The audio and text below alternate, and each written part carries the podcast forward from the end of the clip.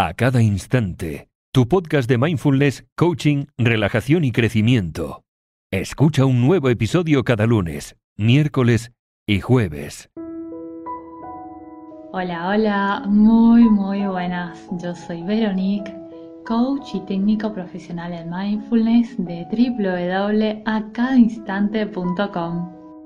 Hoy te traigo algunas ideas y sugerencias para esos días en los que el estrés, sin llamar a la puerta, simplemente decide entrar en tu casa, se sienta muy cómodamente en tu sillón y te dice, pues yo aquí me quedo. Y es que el estrés nos visita a todos y no discrimina a nadie y afecta a todos y cuando aparece se hace sentir. Y sé que cuando nos sentimos estresados o estresadas, nos resulta muy complicado practicar el mindfulness, es decir, nos resulta difícil permanecer en el momento presente y más difícil aún mostrar gratitud por todo lo que tenemos y quienes tenemos cuando el estrés ha tomado el control. Y es que no es nada agradable sentir estrés y si no sabes si lo que estás probando es estrés o no, observa lo siguiente. Si sientes dolores de cabeza, tensión muscular u otro tipo de dolores musculares, si estás sufriendo de insomnio, porque a nivel físico el estrés es el que suele estar detrás de este tipo de dolencias, es altamente probable que lo que estés sufriendo sea de estrés a escala mental y emocional, por otra parte, los síntomas del estrés pueden afectar tus pensamientos, sentimientos y hasta tu comportamiento, porque todo está interconectado. ¿Y qué sucede? Sucede que cuando nuestro cuerpo nos pasa factura debido al estrés, tiene una especie de efecto dominó sobre cómo procesamos nuestros pensamientos y sentimientos, por lo tanto, no es raro ver también correlaciones entre la depresión y la ansiedad cuando se trata de lidiar con el estrés. Pero no te preocupes, mi querido amigo, mi querida amiga, porque hoy te traigo unos tips para que puedas poner en práctica y así lidiar con el estrés. El tip número uno es que lleves un cuaderno Lleva un cuaderno contigo y cuando te sientas abrumado abrumada por esa marea de pensamientos que están allí compitiendo por tu atención, pero que solo consiguen que te resulte difícil permanecer en el presente y que te concentres en tu trabajo o en lo que estás haciendo, comienza a escribir todos esos pensamientos que te lleguen a la mente. Vuélcalos todos, completamente todos en el cuaderno, no importa lo grande o pequeño que sea ese pensamiento, lo relevante o insignificante que te parezca. Son pensamientos que te están quitando tiempo, energía, calma, te están quitando concentración, paz y están afectando tu estado de ánimo. Pueden ser palabras, frases que te vengan a la mente, no importa cómo los escribas, no es un libro que vas a publicar, es un cuaderno que es solo para ti, para que vuelques allí todo eso que te causa confusión y hasta angustia en algunas ocasiones. Así que no te preocupes que no tiene que quedar bonito, ni ordenado, ni nada por el estilo. La idea no es esa, la idea es desahogarte, y abrir una puerta por donde esos pensamientos puedan salir y dejen de luchar entre ellos para acaparar tu atención. Y una vez que lo tengas todo por escrito, no procures cambiar nada porque a veces tenemos la tendencia a querer arreglar nuestros pensamientos. Pero si es esa frase la que estaba en tu mente, es esa frase la que estaba en tu mente, no otra entonces no la juzgues y déjala tal cual y obsérvalas como lo que son, son pensamientos, no hechos, no la realidad, por lo cual no son ni buenos ni malos, ni correctos ni tampoco incorrectos, son solo eso, unos pensamientos que pasaron por tu mente, como pasan las nubes por el cielo. Pero tú no eres esos pensamientos. Los has creado, sí, pero tú no eres eso. Y un problema que tenemos los seres humanos es que tendemos a identificarnos con esos pensamientos. Por eso una de las cosas que enseño en mi audio curso Viviendo una vida mindfulness, que por cierto la tienes en la web www.cadainstante.com, es a no identificarte con esos pensamientos y aprender a observarlos. Es como si un carpintero creara un mueble y luego creyera que porque lo ha creado él, entonces él es el mueble. Pues claro que no, ¿verdad? Bueno, de la misma manera que el artesano no es esa pieza que ha creado, tú no eres esos pensamientos que has creado. Y vuelve a este ejercicio todos los días si es necesario o cada vez que sientas que tienes muchas cosas en la cabeza Incluso más adelante, cuando superes una situación o un periodo estresante, es de todos modos una buena idea tener a mano un cuaderno o un blog de notas para pensamientos que te llegan del tipo tengo que llamar a tal persona, tengo que averiguar tal cosa. Cuando los pones por escrito, te dejan en paz ¿Cuántas personas hay que no pueden dormir porque cuando cierran los ojos comienzan a surgir pensamientos del tipo, tengo que controlar tal cosa, mañana no debo olvidar de buscar tal documento, y así sucesivamente, y es porque no los han anotado. Así que en realidad permíteme cambiar este tip número uno porque te decía al principio de llevar un cuaderno. Pues mejor lleva dos, uno para el desahogo emocional y otro para todo aquello que esté relacionado con cosas que tengas que hacer en tu día a día. Y verás, mi querido amigo, mi querida amiga, cómo te sentirás mejor y dormirás mejor. El segundo tip es hacer ejercicios. Y sé que a muchos os da pereza, pero es que no hay nada más terapéutico, renovador, estimulante y relajante a la vez que poner tu cuerpo en movimiento, y más aún cuando sientes estrés. Hace unos 15 años atrás, más o menos, compartía piso con una amiga y ambas nos íbamos al gimnasio, pero había días en los que ella, además de ir al gimnasio, a veces salía a correr.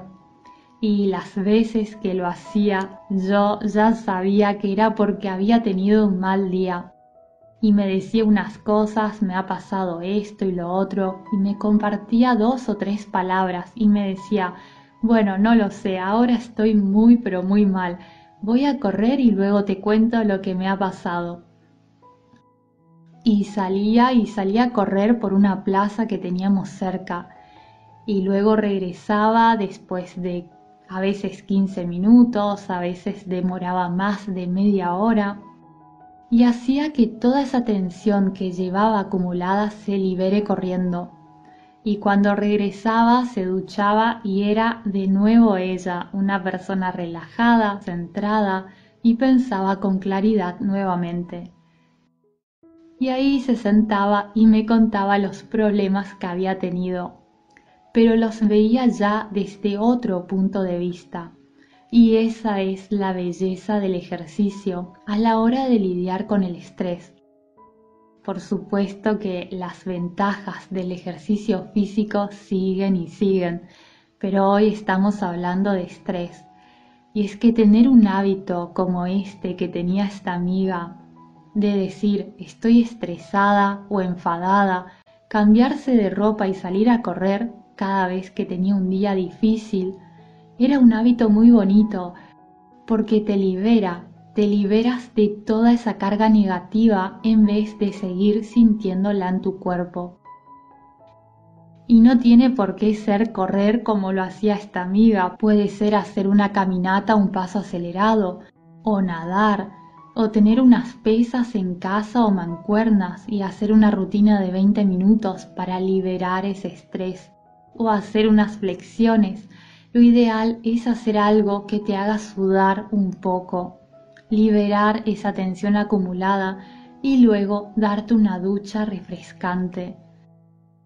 Y no es porque lo diga yo, aunque también te lo puedo decir por experiencia propia, pero está comprobado que el ejercicio disminuye los niveles de tensión, mejora el sueño y eleva el estado de ánimo. Entonces, mi querido amigo, mi querida amiga, te animo a probar al menos por un mes y verás que te sentirás mejor. Incluso, mira, me viene a la mente otra amiga que por motivos de trabajo terminaba con la espalda toda rígida y dolorida y comenzó a asistir a unas clases de zumba y me comentaba lo contenta que estaba porque ponían música, bailaban y sentía como su espalda se iba relajando. También me había comentado que dormía mejor y además le parecía muy divertido. Así que atrévete a intentar alguna actividad como esta. El tercer tip es que hagas un cambio.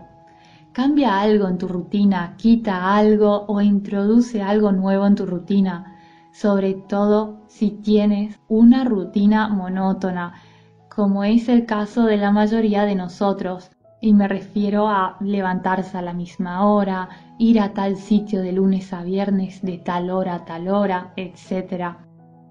Si es así, sería ideal que hagas algo nuevo. Y sé que no es fácil, sobre todo cuando tienes horarios que sigues, ya sea por tu trabajo, ya sea por los hijos, por lo que sea. Pero fíjate al menos de hacer una pausa en un sitio diferente y escuchando una lista de reproducción nueva, o en vez de ir al trabajo en coche, ir caminando, o vestirte de una manera distinta, hacer un cambio en tu modo de vestir, en tu corte de cabello o peinarte de una manera diferente. Usa colores en tu ropa que no acostumbras, ya sea en casa o en el trabajo. O puedes anotarte alguna clase presencial o online de algo, ya sea de dibujo, pintura, de desarrollo personal o de feng shui, da igual de que sea, el punto es que sea algo distinto de lo que estás acostumbrado, acostumbrada a hacer. O si te gusta la cocina, decir esta semana en vez de preparar lo de siempre, será la semana de la comida tailandesa y busca en internet recetas de cocinas fáciles tailandesas y prepara platos tailandeses por toda una semana. Por dar un ejemplo, claro que puede ser italiana, vietnamita, japonesa, lo que te venga en mente. Y prepara platos tailandeses por toda una semana. Te irá muy bien o muy mal, pero habrás hecho algo distinto y habrás provocado una interrupción en tu día a día. Y si tu día a día se traduce en la misma secuencia de eventos todos los días, día tras día, provocar una interrupción puede ser bastante propicio tanto para tu productividad como para tu creatividad. O puedes cambiar los accesorios que tengas en tu escritorio si trabajas mucho con el ordenador. Porque hacer cambios despierta nueva energía en tu día a día y esto también te ayuda a desestresarte. Cuando nos sentimos estresados, agobiados, agobiadas, nos encontramos muy cerca de esa situación, nos sentimos dentro de ese conflicto y nos cuesta mucho separarnos. Estamos tan enganchados, enganchadas emocionalmente, y mentalmente también, que nos cuesta trabajo ver las cosas desde un punto de vista distinto. Pero cuando interrumpimos de alguna manera nuestra rutina o vemos cosas nuevas o experimentamos cosas nuevas, es cuando tenemos una oportunidad de ver algo diferente. Así que te animo a hacer algo que te divierta, algo distinto y refrescante. El cuarto tip es que te regales una sesión. Una sesión como puede ser de un masaje relajante o una sesión con un quiropráctico o una sesión de acupuntura. Esto te ayudará a que fluya esa energía que puede estar en tu cuerpo estancada, que a veces a pesar del ejercicio según el punto puede seguir allí. Y en caso que no lo puedas hacer, ya sea porque no puedes salir de casa por el confinamiento o porque vivas en un pueblo pequeño donde no existan estos centros, si estás escuchando este podcast es porque tienes internet.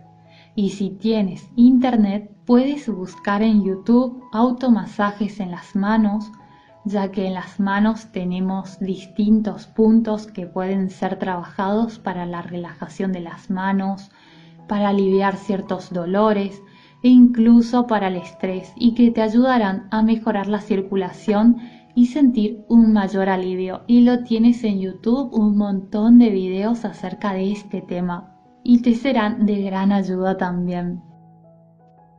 Y el último tip es crearte un rincón. ¿Y qué quiero decir con esto? Quiero decir que puedes buscar una manera de crear en tu casa un espacio que sea tuyo, solo para ti. Puede ser en algún rincón de tu casa, no es necesario que sea una entera habitación, basta que sea un rinconcito que lo puedas arreglar a tu gusto y que sea para ti, en el que puedas retirarte cuando necesites tu espacio y quieras estar por un tiempo a solas.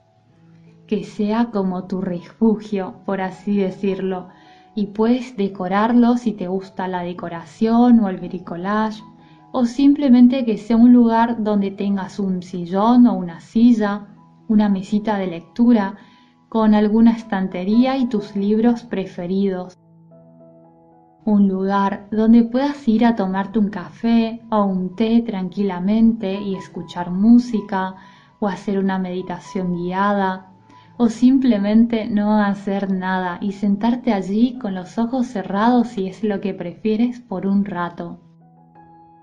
La idea es que ese lugar sea tuyo y que estén tus cosas para que puedas ir a disfrutar de pasar un tiempo allí y que sea ese lugar especial tuyo donde sabes que puedes acudir cada vez que lo necesites.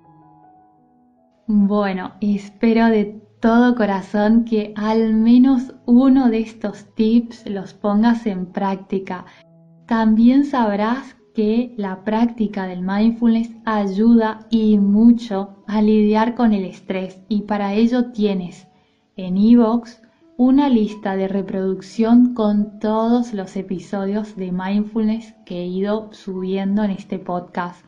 Así como también tienes mi audio curso Viviendo una vida mindfulness, que es un entrenamiento de 7 días para que puedas disfrutar inmediatamente de los beneficios del mindfulness en www.acadainstante.com y en la web también tienes un blog donde encuentras más artículos acerca de mindfulness.